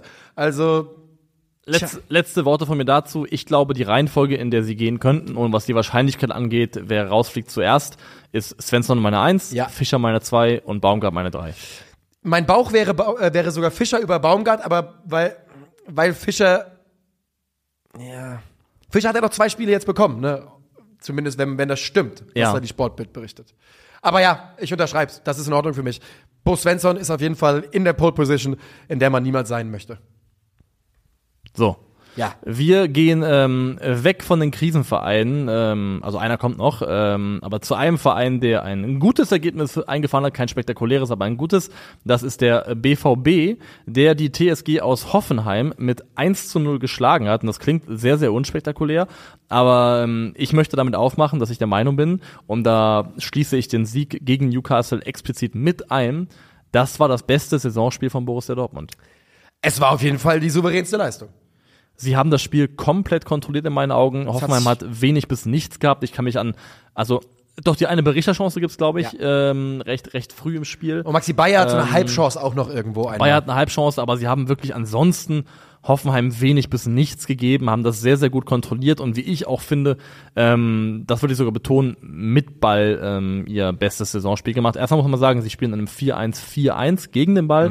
Das ist eine, wie ich finde, eine sehr gute Ordnung, weil sie haben dann Sadi Özcan, Yusufa Mukoko auf den Genau. Auf den Einserpositionen. Exponierten Positionen, Auf den exponierten ja. Positionen. Und fand ich sehr gut, weil Sali Özcan ist so in meinen Augen so ein bisschen ähm, der Feuerlöcher gewesen, da wo es gebraucht wurde. Das heißt, er ist mal ins Mittelfeld hochgerückt, wenn es da nötig war, ist aber auch mal in die Kette reingefallen, um da eben mit zu verteidigen. Also hat er einfach ähm, dort geholfen, wo letztendlich Not am Mann gewesen ist. Und generell, wie ich finde, ein sehr ordentliches Spiel gemacht. Wenn ich jetzt aktuell vergleiche, Sali Özcan mit Emre Can, diese Leistungen auf dieser ähm, Sechserrolle, teilweise auch alleinigen Sechserrolle, dann hat Sali Özcan mir da eigentlich fast immer ausnahmslos, vor allem mit Ball, besser gefallen als Emre Can. Ja, und ich fand, dieses Spiel war ja eigentlich eine absolute Bewerbung für ihn nochmal auf, auf der Position. Ja. Denn du hast es gerade schon gesagt, die machen das 1 zu 0 durch Marco Reus, bei dem man wirklich auch nochmal sagen muss, trotz all des Geredes, er ist immer noch elementar wichtig für diese Mannschaft. Der 1 zu 0 König. Ich weiß nicht, ob irgendjemand mehr 1-0 für Dortmund gemacht hat in der Geschichte dieses Vereins. Und ähm, Reusball ist immer noch wichtig. so, wie? Reusball. Reusball ist immer noch wichtig, so ist es. Und danach, sie spielen einfach so souverän, dass Hoffenheim nicht zu Abschlusssituationen kommt. Und wir reden über das Borussia Dortmund, das vor drei Wochen noch vogelwild wild gegen Heidenheim die zweite Halbzeit gespielt hat, zum Beispiel. Ich habe ein bisschen länger als drei Wochen ist es her. Das ist fünf Wochen her. Lass auch fünf oder sechs Ja. her sein. Aber die ja auch am Wochenende noch, also ähm, da gab es unterschiedliche Lesarten letztendlich, haben wir auch festgestellt im Nachgang. Aber trotzdem finde ich, ähm, gegen Frankfurt, Das ist acht Wochen her, 1. September. Okay, äh, aber gegen Frankfurt auch arge Probleme hatten, vor Ja. allem in der ersten Halbzeit. Ähm, und ähm, im Gegensatz dazu war es eine extrem starke Leistung. Und die hat für mich Gründe, die in der Art und Weise liegen, wie Edin Terzic seine Mannschaft hat spielen lassen und angeordnet hat. Ähm, erstmal Gio Reyna empfiehlt sich richtig, Ja. richtig, richtig krass Ja. aktuell für Startelf-Einsätze, weil er macht das fantastisch. Ähm, sie haben hier dafür gesorgt, sehr, sehr häufig, dass sie so in Höhe des Mittelfelds um Prömel und Stach herum im Prinzip zentral orientiert alle drei spielstarken Jungs hatten. Julian Brandt, Marco Reus und Gio Reyna. Yep. Und die drei in der Nähe zueinander zu haben, ist einfach an sich schon gut, weil die einfach automatisch aus sich, aus, aus sich selbst heraus gut miteinander kombinieren, Ja. weil das alles drei technisch starke, spielintelligente intelligente Jungs sind.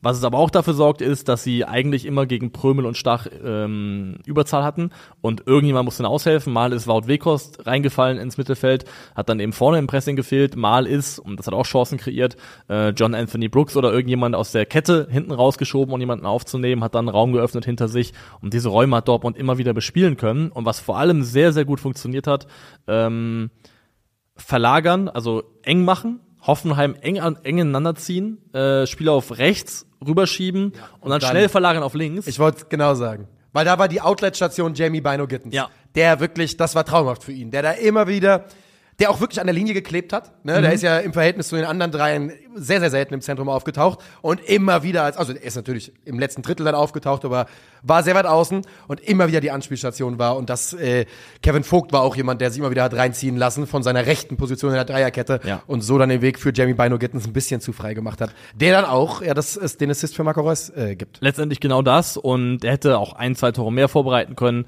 Er gewinnt, also sieben von elf seiner Dribblings verlaufen erfolgreich und hat immer wieder Gefahr darüber kreiert. Und wenn ich ihn so sehe und wenn ich sehe, was der für 1 gegen 1 Qualitäten hat, im Kontrast zu vielen anderen BVB-Spielern, ich wüsste gerne, wo Jamie Bino Gittens heute wäre, wenn seine Schulter ihm nicht so viele Probleme gemacht hätte. Ja, Weil es- der es- ist immer noch erst 19 Jahre alt. Ja, ja. Aber wenn der einfach fit geblieben wäre, könnte ich mir vorstellen, dass das mittlerweile einfach ein, also unbestritten Stammkraft beim BVB wäre. Ich, ich habe halt bei ihm, und das ist einfach wegen des Alters, glaube ich, auch ganz normal, aber ich sehe halt unglaubliche Konstanzprobleme auch, ne? weil der, Ja. manchmal, der kommt er in Spiele rein und kommt wirklich gar nicht an. Also wirklich so überhaupt gar nicht im Spiel an.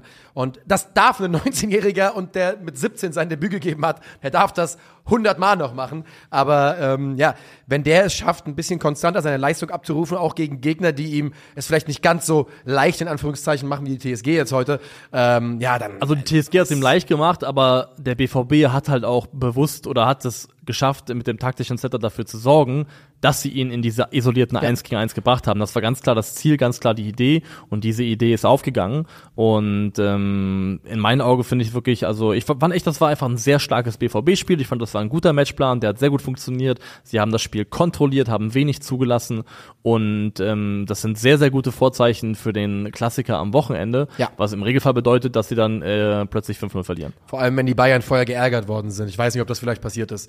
Ähm, noch ein Gedanke dazu, dass Jamie Bino Gittens in dieser Rolle aufläuft, wie es gestern passiert ist. Das ist natürlich ein unglaublicher Vertrauensbeweis vom Trainer, dass er, ne, dass er sagt, das ist unsere, das ist unser Matchplan und. Ja- Jamie, du spielst eine tragende Rolle, auch wenn du hier in den letzten Monaten inzwischen das eben nicht gemacht hast. Es ist wahrscheinlich die beste Saisonleistung des BVB. Ein, ein verdienter Sieg. Ein Satz noch, die rote Karte gegen Osan Kabak ist natürlich Quatsch. Ja, ein bisschen viel. Ja, das ja, ist einfach, einfach. Also die gehen ja beide genau gleich halt rein. Donny Malen ist halt 20 Kilo leichter und das Ja. sieht man dann halt auch. Aber ja, ein Letzter Hinweis, verdienter wer das in einer visualisierten Form noch sehen möchte, ich habe auf meinem Twitter-Profil ein paar Screenshots gepostet davon, wie der BVB das gemacht hat, wie äh, Reus, Rainer Brandt sich da positioniert haben und dann auch die Verlagerung etc. Also kann man gerne mal auf Twitter reinschauen, wer da das auch nochmal gesehen haben möchte. Ansonsten gehen wir jetzt zu dem Spiel, was man gesehen haben muss Ja. eigentlich. Und das ist Saarbrücken gegen Bayern. Und dieses Spiel, falls ihr es noch nicht mitbekommen habt, wir haben es jetzt sechsmal gesagt ungefähr, endet 2 zu 1 für die Gastgeber aus Saarbrücken. Wir wissen ja bis zum Tag selbst, bis gestern Morgen wussten wir nicht, findet dieses Spiel statt. Es hat geregnet in Saarbrücken. Und damit kann man nicht gut umgehen im Saarland. Aber man hat es geschafft. Und das Spiel wird angepfiffen. Die Bayern kommen mittelmäßig rein, aber gehen in Führung durch Thomas Müller nach 18 Minuten. Sehr, sehr überlegter Abschluss aus 16, 17, vielleicht 18 Metern. Ähm, Torwart vielleicht ein, zwei Schritte zu weit links, aber gut gesehen von Thomas Müller einfach. Ja. Und dann denkt man natürlich, wenn die Bayern nach 15 Minuten in Führung sind, denkst du natürlich, okay, Okay, ciao. schade. Die Saarbrücken-Fans lassen sich von nichts die Laune verderben. Da ist komplett Silvester gewesen gestern. Da war Feuerwerk von Anfang bis Ende. Aber die Mannschaft gibt eben auch nicht auf und trifft in der Nachspielzeit der ersten Halbzeit zum 1 zu 1. Und das machen sie, weil sie etwas tun, was sie im Verlauf der ersten Halbzeit häufiger getan haben. Sie laufen die Bayern aggressiv an. Es ist ein Pass hinten raus von Kim auf Kretzig, der gestresst wird, im Rücken einen Saarbrücker hat, ähm, der Ball verspringt, äh, Ballverlust Und dann spielen die Saarbrücker das eben ähm, auch gut aus, dann wird nochmal quergelegt und dann darf der Spieler letztendlich ins äh, verwaiste leere Tor einschieben. Aber sie erarbeiten sich dieses Tor, weil sie, wie gesagt, vor allem in der ersten Halbzeit mutig gewesen sind. Es gab mehrere Momente, wo die Bayern versucht haben, hinten raus aufzubauen und die Saarbrücker das wirklich in Bayerns Hälfte teilweise Mann gegen Mann zugestellt haben. Und den Mut musst du als Drittligist, der ja auch nicht ein Drittligist auf ähm, ähm, ja, auf Erfolgswelle ist. 15. 15. in der dritten Liga, ich glaube mit zwei Spielen weniger, aber trotzdem. Ähm, erstmal so dich trauen, so zu spielen, das haben sie getan. Und sich dann irgendwie auch selber das verdient und erarbeitet, in diese Situation zu kommen, dass man den Ausgleich eben erzielen kann. Über die Aufstellung von Bayern lassen wir lassen wir machen das einmal das Spiel kurz abhandeln und dann reden wir über das, Ja. äh, was wir da davon so halten. Ja, also es geht dann äh, in Halbzeit zwei natürlich mit dem Stand von 1 zu 1. Die Bayern sind weiterhin, das nichts anderes wird erwartet, optisch in allen Belangen überlegen, aber haben trotzdem bis zu dem Dreifachwechsel in der irgendwann auch 70. Ja. Minute wirklich erstaunlich wenig Abschlüsse. Ne? Es sind einige Fernschüsse und sowas, aber es ist nicht so, dass es da im Minutentakt wirklich brennen würde. Du hast Leroy Sané, der einmal aus Spitzenwinkel zum Abschluss kommt. Dann hast du nach dem Wechsel hast du ein paar größere Momente. Du hast ein paar Coman-Abschlüsse, die gefährlich sind. Ähm, aber trotzdem auch so. Auch beide meistens aus der Distanz, gute Abschlüsse aus der Distanz, aber meistens Genau, aber aus der Distanz. Da muss man auch sagen, die, also das war jetzt nicht so, dass Bayern sich äh, klare Torchance um klare Nein. Torchance erspielt hätte. Das waren gute Gelegenheiten dabei, da waren Dinge dabei, wo Saarbrücken auch im letzten Moment noch irgendwie ein Bein dazwischen bekommen hat. Aber wie gesagt, es ist nicht so, als hätten die die auseinandergeschraubt. Das ist vollkommen klar, dass bei Saarbrücken hinten raus dann irgendwie auch die, der Tank leer geht, so ein bisschen. Das hat ja auch der Trainer Rüdiger Ziel dann sehr fair oder sehr ehrlich nach dem Spiel gesagt, dass wenn es in die Verlängerung geht, dann verlieren wir. Ähm, weil die waren vorher schon, also wirklich am Ende, da, also in den letzten Angriff sind auch gefühlt die letzten Kräfte reingeflossen. Ja, ist ja auch vollkommen Und, logisch. Was ja auch vollkommen logisch ist, deswegen, das ist total nachvollziehbar. Aber ich finde trotzdem, wie gesagt, dass es nicht so ist, dass die Bayern sich jetzt hier Chance um Chance rauskombiniert hätten. Tim Schreiber, der im Tor von Saarbrücken zum großen Held wird, das war sein zweites Spiel für Saarbrücken. ne? Ja, Wahnsinn. 21 Jahre alt, gerade debütiert, erstmal die Bayern im Pokal rausgeworfen. Ja, ja, so ist es. Also, das hat ja der Kommentator gesagt, gerade das Ligadebüt. Ich habe dann, gesch ähm, das war gegen Dynamo, ne? Da hat er, glaube ich, sein erstes Spiel gemacht. Äh, und äh, vorher, glaube ich, einmal im Pokal schon gespielt. Und der hat wirklich gehext äh, gegen die Bayern, hat die da äh, in die Verzweiflung getrieben. Und ja, du hast es gerade schon gesagt. Es ist dann die 96. Minute, der letzte Angriff, in den dieser Brücker alles, alles reinpacken. Natürlich in eine, in eine absolute Drangphase vom FC Bayern München. Und dann ist es Chive- Chivea auf äh, natürlich Gauss. Marcel Gauss. Ja. Das ist dann, insofern hat der FC da auch seinen Beitrag geleistet. Da war Ja. der ja auch mal aktiv, äh, zeitweise zumindest. Und ähm, das ist halt, also natürlich ist auch Glück dabei, weil der Abschluss geht ja noch durch die Beine von einem eigenen Spieler durch, kriegt eine Richtungsänderung mit. Also da ist auch alles Glück reingeflossen, was du in dem Moment Das braucht es hast. auch, Aber ja. es ist auch verdient. Das ist also das Glück hatten, haben die sich verdient, weil ähm, du wirst niemals auf den Punkt kommen, wo du sagst, die verdienen diesen Sieg insofern, dass sie die bessere Mannschaft waren. Aber wo soll der Anspruch herkommen? Ja, also- es ist der FC Saarbrücken, es ist ein Drittligist und sie haben das Spiel bis zur Nachspielzeit so offen gehalten, dass sie die Chance auf Genau. diesen Punch hatten. Und den haben sie genommen und damit sind sie in meinen Augen absolut verdient weitergekommen. Ich konnte es gar nicht glauben gestern. Ich hatte ja, ich hatte das, das Spiel für die Eintracht gestreamt. Da habe ich, da hab ich geschrien vor Freude, nicht ja, so gut. Ich war, ich, ich habe den Stream ausgemacht, noch kurz mit ähm, mit Max quasi im, im Chat weiter uns mich unterhalten und habe den den Twitch-Chat aber immer noch offen laufen gehabt und plötzlich kommt Saarbrücken, Saarbrücken, Saarbrücken, tausendmal ich sag, was, was Saarbrücken, Alter? Und guck da rein und dann einfach das 2 zu 1 und so scheidet der FC Bayern dann aus. Und wir wollen mal so ein bisschen darüber reden, wie das dazu gekommen ist. Ich finde, dass die Aufstellung von Thomas Tuchel und weißt du, das ist natürlich jetzt leicht zu sagen, wenn die gestern da weiterkommen, dann redet da keiner drüber. Sind sie aber eben nicht. Und deshalb reden wir da jetzt drüber. Und ich finde, die Aufstellung, die er gewählt hat, hat zumindest suggeriert, dass man nicht 100% geben muss. Weißt du? Dass es schon funktionieren wird. Ich sage, vielleicht nicht Arroganz, aber ein bisschen Überheblichkeit hätte ich da schon drin gesehen. Ja, aber trotzdem, also Alfonso Davies, Es ist keine Diskussion. Die Kim müssen die schlagen. Neuer, Kimmich, Müller, Sané, da sind schon genügend, also, also Nee, nee, es ist keine Ausrede. Ja. Das ist überhaupt Nee, gar nee, keine nee, Ausrede. ich weiß, ich weiß. Ja. Also ich finde, aber es sind 100% hast es sind genügend A-Lister dabei, also wirklich äh, Leute, die die Stamm Stammelf-Anspruch beim FC Bayern haben. Spielt nicht Bayern 2 in der Ähm, dritten oder spielen die in der Regio Süd aktuell? Boah, das weiß ich gar nicht. Aber weißt du, da, also Bayern 2 ist näher dran von der Kaderqualität wahrscheinlich an Saarbrücken als Bayern 1. Genau. Und wenn da, da kann Kretzig spielen, da kann Perez im Tor stehen, da kann Pavlovic von Anfang an spielen und auch noch äh, Zvonarek. Und das ist immer noch eine Mannschaft, die Ja.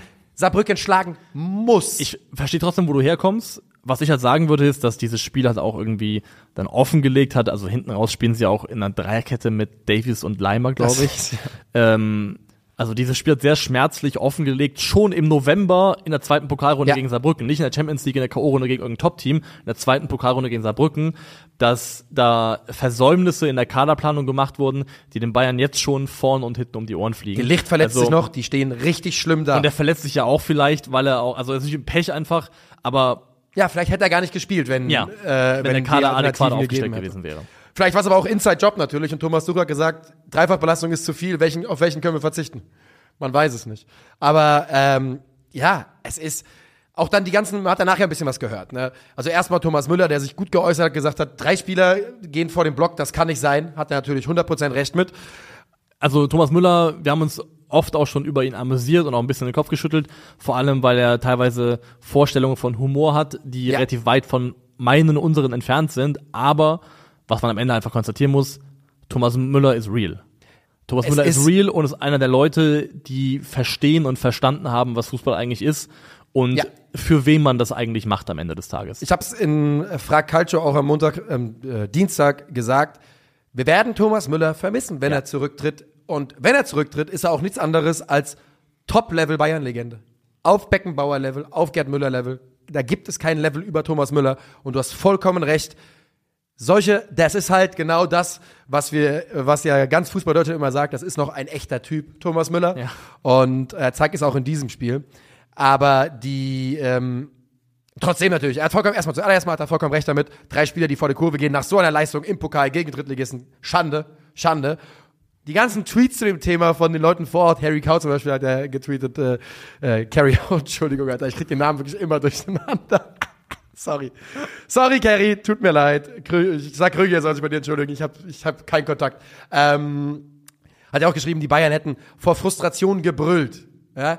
Und das könnt ihr alle gerne rumbrüllen, Alter. Ihr könnt noch so frustriert sein, aber fasst euch zuallererst mal an die eigene Nase. Weil Ja. niemand ist daran schuld, nicht der Schiri, nicht, äh, Nicht der nicht der. Trainer. Das ist, das müssen die gewinnen, wenn Thomas Tuchel 60 Kilometer außerhalb des Stadions ist. Ist richtig. Also man muss sagen, gleichzeitig ist es schon auch für Thomas Tuchel Ja, der, der zweite herbe Rückschlag ähm, in K.O.-Wettbewerben innerhalb von wenigen Monaten. Er hat das Heim aus gegen Freiburg zu verantworten, Ja. wo man auch gesagt freaky. hat, okay, fre freaky, aber ist egal, du fliegst de facto raus zu Hause gegen Freiburg. Ähm, und das ist aber noch irgendwie im Rahmen dessen, da fliegt man raus gegen eine der Überraschungsmannschaften der Bundesliga, die waren am Ende ein Europa League-Team. Fair enough. Es gibt wenig, mit denen du erklären und rechtfertigen kannst, dass du äh, rausfliegst gegen einen Drittligisten. Das geht einfach nicht als beste deutsche Mannschaft, mutmaßlich auf dem Papier. Das ist nicht, nicht verzeihlich, kann man nicht verzeihen. Ähm, deswegen muss das auch an Thomas Tuchel nicht, darf das an Thomas Tuchel auch nicht spurlos vorübergehen. Aber ich finde auch, du hast recht. Ähm, es wäre zu leicht, nur Sündenbock Trainer zu sagen, weil es ist definitiv Kaderplanung und es ist auch die Mannschaft, die man in die Verantwortung Ja. nehmen muss, weil de facto ist es ja nicht erst unter Tuchel passiert, es ist ja jetzt eine Konstante, die den FC Bayern in den letzten vier Pokalsaisons begleitet. Das ist mega krass, ne? Vier Jahre in Folge. Dreimal davon zweite Runde, Mhm. sie verlieren in Kiel im Elfmeterschießen, sie verlieren 5-0 gegen Gladbach, sie verlieren zu Hause gegen Freiburg und fliegen jetzt krass. in der zweiten Runde gegen Saarbrücken raus, gegen den Drittligisten. Und davor, davor, also zwischen der Saison 2019 und 1920, waren die Bayern elf Jahre lang immer mindestens im Halbfinale. Ja. Und so, hat sich auch immer angefühlt. Die Ja. Bayern sind, sind gesetzt fürs Halbfinale. Die steigen da erst den Wettbewerb ein. Und deswegen, meine Meinung ist, genauso wenig wie das nur Zufall oder nur Glück war, dass die elf Jahre lang mindestens Halbfinale gewesen sind, ist es nicht nur Zufall oder nur Pech, dass sie jetzt vier Jahre lang so klang, sang- und klanglos ausgeschieden sind. Ja. Auch das hat Gründe, die über Zufall und Pech hinausgehen. Ja, und die stecken irgendwo in dieser Mannschaft äh, und in dem, wie diese Mannschaft im Kopf funktioniert. Und es war halt einfach nicht sehr, es war einfach nicht Bayern-like, ne? Das, also so doof, so doof und äh, oberflächlich das klingt. wir Aber haben die, ja, wir haben ja gestern hier noch äh, uns kurz gesehen, weil ich hier im Studio saß mit einem Kollegen von mir und Ja. Pokal am gucken war, weil ich dachte, ja, können wir im Studio gucken, ist ja chillig. und dann kamst du rein und ich hatte komplett vergessen, dass Ja, du ja ja. Frankfurt streamst. äh, dann sind wir losgezogen in der Kneipe. Aber ich habe mit einem Kollegen geschaut, der ist der, der mag Fußball und der guckt auch, aber ich würde sagen, der guckt Fußball sehr casual und nicht super intensiv. Ja. Das heißt, der geht mal am Wochenende in eine Kneipe, schaut sich mal eine Konferenz an, aber für den geht die Welt auch nicht unter, wenn er zwei Wochen lang kein Fußballspiel Ja. sieht. Aber oft haben so Leute, die so ein bisschen außerhalb sind, trotzdem finde ich ja einen interessanten Blick und auch so ein Bauchgefühl aus so einer Außensicht fast ja, schon. ist häufig sehr spannend. Und was er einfach zu mir gesagt hat, ist, als wir das Spiel geschaut haben, ey, die fühlen sich irgendwie einfach nicht mehr nach Bayern an. ja, das aber, der Gedanke ist mir auch, das war auch mein Gedanke gestern Abend. Das ist so unbayerisch irgendwie. Das sind keine Killer mehr. Nee, sie, genau das, genau das. Sie fühlen sich nicht mehr an wie diese Mannschaft, die auch, wo einfach ganz, die ganze Welt sich fürchtet. Ja. So, so fühlen die sich gerade nicht an. Und ich finde dieses, also wenn das eine Fackel ist, die man sich vorstellt, die wie so eine olympische Fackel weitergegeben werden muss, sie wurde wieder entfacht, in meinen Augen damals von Louis van Gaal und ist dann erfolgreich immer weitergegeben worden. Mhm. Das sagen die Ähm, Bayern übrigens auch in der Doku relativ klar selbst. Also man hat auch Van Gaal genau dafür geholt, um wieder auf das Level europäischer Top-Teams zu Ja. kommen. Und er hat geliefert. Und diese Fackel ist da für mich entzündet worden und wurde dann eigentlich immer erfolgreich weitergegeben. Sie wurde erfolgreich weitergegeben irgendwann an, an Jupp Heynckes, an Pep Guardiola, ähm, Auch an, an Hansi Flick dann noch die auch an Hansi Ergebnisse. Flick noch, also Und dann hat es aber irgendwo, da hat hat auch das angefangen zu flackern, die, genau. die, die. Und irgendwo auf dem Weg dahin, wo wir jetzt sind, ist dieses Feuer so ein bisschen erloschen, Mhm. weil es gibt noch so diese alte Garde, die ja auch die großen Triumphe mitgemacht hat. Klar, die haben 2020 Champions League gewonnen. Das ist de facto noch nicht lange her. Das muss man fairerweise aber im sagen. Fußball ist es am Ende des Tages auch eine Fuck an Ewigkeit. Ja. Und in diesen drei Jahren ist gefühlt sehr, sehr viel passiert. Und wir gucken auf eine FC Bayern Mannschaft, wo wir uns einig sind, die ist vom Kader her die beste Mannschaft Deutschlands. Da Ja. sind überragende Spieler drinne. Aber die wirken auf mich einfach nicht mehr ruthless. Also der FC Bayern war einfach lange eine Mannschaft, wo du einfach gar keine, also dir gar nicht vorstellen konntest, dass da was geht. Ja. Und so geht's, glaube ich, aktuell sehr wenigen Mannschaften. Viele Teams gehen gerade gegen Bayern ins Spiel rein und haben den Glauben daran, dass irgendwas vom Laster fallen kann. Und das will ich nochmal nutzen an der Stelle, um zu sagen, die allergrößte Form der Gratulation nochmal an Saarbrücken an dieser Stelle. Ja. Weil wir reden jetzt so viel über Bayern, auch weil wir natürlich nichts über Saarbrücken wissen, weil wir, weil wir uns mit der Liga nicht beschäftigen. Aber das Ja, ist auch einfach weil ich ja auch aus, absolut aus einer FCK-Perspektive auch nur, also ich bin Ja, ja, nur bedingt, kein Fan. bedingt mitfreufähig, aber Ja. ich freue mich trotzdem darüber und ich habe da auch allergrößten Respekt vor. Das ist ja wirklich also eine Riesenleistung. Und ich muss sagen, ich fand den Trainer von Saarbrücken, Rüdiger Ziel, Ja. im Interview nach dem Spiel so unglaublich sympathisch. Er war doch auch mal in Wiesbaden, glaube ich. Das weiß ich nicht, ich kannte den vorher gar nicht. Muss Er war lange in. Wolfsburg, das weiß ich. Aber Ähm, ja. weil er ist dann gefragt worden, wie man jetzt mit dem Sieg umgeht, am Wochenende wichtiges Spiel, ähm, was die Mannschaft denn heute darf oder was nicht. Und da hat er im Wortlaut gesagt, wenn wir heute nicht feiern, können wir nie feiern. ja. Und das fand ich war ein sehr, also sehr erfrischender und wahrer Satz, einfach wo er meinte, ey, also soll ich meiner Mannschaft jetzt sagen, zwei Bier und dann ab nach Hause oder was? Also natürlich ist jetzt ja heute einfach alles erlaubt. Ah ja, klar. Er hat gesagt, morgen ist freiwillige Regeneration. Wer Bock hat reinzukommen, kann reinkommen. Wer nicht will, schläft einfach den Äh, ganzen wer Tag. nicht schlecht auf den ganzen Tag. Ja. Und das vollkommen recht damit. Das finde ich auch, wenn du sowas nicht feierst, Ja. wenn du im Leben solche Augen- Augenblicke nicht feierst, dann kannst du auch direkt vorspulen bis zum Ende und sagen, danke, ich leg mich in die Kiste. Für sehr, das ist für wahrscheinlich einen ganz, ganz großen Teil der Kader, des Kaders der allergrößte Moment der Karriere. Ganz einfach. Ja, Egal, was Fall. noch kommt. Das ist der größte Moment der Karriere. Und für Selbst einen ganz großen Teil der Saarbrücken-Fans, die, sagen wir mal, 30 Jahre oder jünger sind, wird das vielleicht das Highlight ihres Ja. Fanseins bleiben. Ja, übrigens äh, zum Trainer, der war äh, bei Kaiserslautern 2, sechs Jahre lang. Nein. Ja, ja. okay. Also nicht als Trainer, sondern als Spieler, aber auch von 2000 bis 2002 in der zweiten Mannschaft, da kann man den kann man übersehen haben. Und dann war er bei TuS Koblenz und dann bei Wien Wiesbaden. Also wir haben es tatsächlich äh, ist ganz gut gestimmt. Ich will eine Sache sagen, wo ich, wo mir gerade eben auf dem Weg hierher klar geworden ist, dass es passieren wird und jetzt gibt schon die Gerüchte. Mathis Delicht ist verletzt. Die Bayern reden wieder über Jerome Boateng. Und jetzt passiert's. Zweite Runde. Ich sag dir, es passiert jetzt. Schämt euch. Ähm, wir, haben wir noch was zum Thema zu sagen oder wollen wir tippen? Ähm, nee, dazu sage ich auch nur, wenn es so kommt, schämt euch. Ja. Und äh, jetzt, jetzt tippen wir erstmal. Sokrates hat auch noch nicht unterschrieben, glaube ich. Ne? Also dem, die Option Der ist bei Betis, der ist bei Betis. Hat er unterschrieben Der jetzt, weil das war ja doch lange noch, auch, Der ist dann äh, doch zu Betis. Der hat gesagt, okay, her, komm, fuck it, das mache ich jetzt. Jawohl. Okay, hast du es offen oder Ja, ich soll hab's offen. Dann frage ich dich, was passiert beim Leckerbissen Darmstadt-Bochum am Freitagabend? 2-1. Ich hab tatsächlich, ich hätte auch, ah, ja doch, ich gehe mit 2-1, ich sage auch Darmstadt-Sieg. Ähm, Eisern Union gegen die SGE. 0 zu 2. 1-0. Freiburg gegen Gladbach. Freiburg gegen Gladbach endet ähm, 1 zu 2. 1 zu 1 tatsächlich, aber bist nah dran. Mainz gegen Leipzig. Leipzig, oder? Sagen wir vielleicht einfach Leipzig. Ja, ich habe mich nicht entscheiden können. 0 zu 5. zu Hause in Mainz, Bo Svensson geht mit einem Knall. 1 zu 4 ist mein, mein Knall ist ein bisschen kleiner. Köln gegen Augsburg. Ah, ja, Köln gegen Augsburg. 3-2. Ich glaube sogar 3-1. Aber ich glaube auch Köln-Sieg. Hoffenheim gegen Leverkusen. Ähm, äh, wirklich, Hoffenheim ist ein bisschen wundertütig für mich. Ich glaube, die machen ein Tor. Leverkusen ist ja auch wirklich nicht mehr ganz so zwingend jetzt in den letzten zwei, drei Wochen gewesen wie Anfang der Saison. Boniface trifft auch nicht mehr. Ich sage ein 1 zu 2 Sieg für Leverkusen. Eins beide. Oh ja, guck an. Das wäre, ja, neben Bayern dann das, der erste Punktverlust. Also neben dem Spiel gegen den FC Bayern der erste Punktverlust für Bayern und für Leverkusen. Am Samstagabend könnt ihr natürlich auf Twitch auch sehen, wie wir beide Borussia Dortmund gegen den FC Bayern München gucken. Und muss ich vorlegen oder du? Ich muss vorlegen, leider, Okay. weil ich habe gerade überhaupt kein Gefühl. Ich kann überhaupt keine Richtung abschätzen, wo ich hingehen möchte da, ähm, weil alles erscheint mir möglich. Ähm, Ich weiß es, glaube ich. ich weiß es, ist auch eine gute du Aussage beim Tippspiel, du weißt es. Dortmund geht in Führung und verliert 1-4. Zwei beide. Ich wünsche mir dein Ergebnis mehr als meins, sage ich ganz ehrlich. Ähm, Wolfsburg-Bremen. Wolfsburg gegen Bremen, das ist eine sehr gute Frage. Wird ein 1 zu 0. 3 zu 1. Und dann haben wir hinten raus Heidenheim gegen Stuttgart. Heidenheim wird 2-0 führen und 4-2 verlieren. Boah, das, das ist ja so eine steile These. Ich sage, dass, äh, Dass die 2-0 führen, ist nicht mehr steil. Das machen sie sehr häufig. stimmt, das machen sie regelmäßiger mal. Äh, 1 zu 3. Also, äh, ich sag nicht, wer da führen wird, aber Stuttgart wird mit 3 zu 1 gewinnen. Okay, damit äh, machen wir die Akte DFB-Pokal für heute zu. Sagen vielen Dank für eure Aufmerksamkeit und äh, bis zum nächsten Mal. Tschö!